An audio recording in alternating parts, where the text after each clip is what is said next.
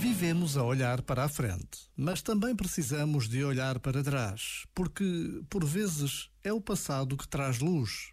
Podemos, por exemplo, perceber que até aqui seguimos um guião inconsciente, ou seja, seguimos preceitos e preconceitos vigentes na nossa cultura, na nossa família, na bolha humana de que fazemos parte.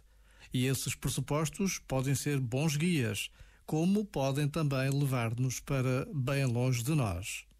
O perigo dos guias inconscientes é que nos levam a tomar decisões que pouco ou nada têm a ver conosco.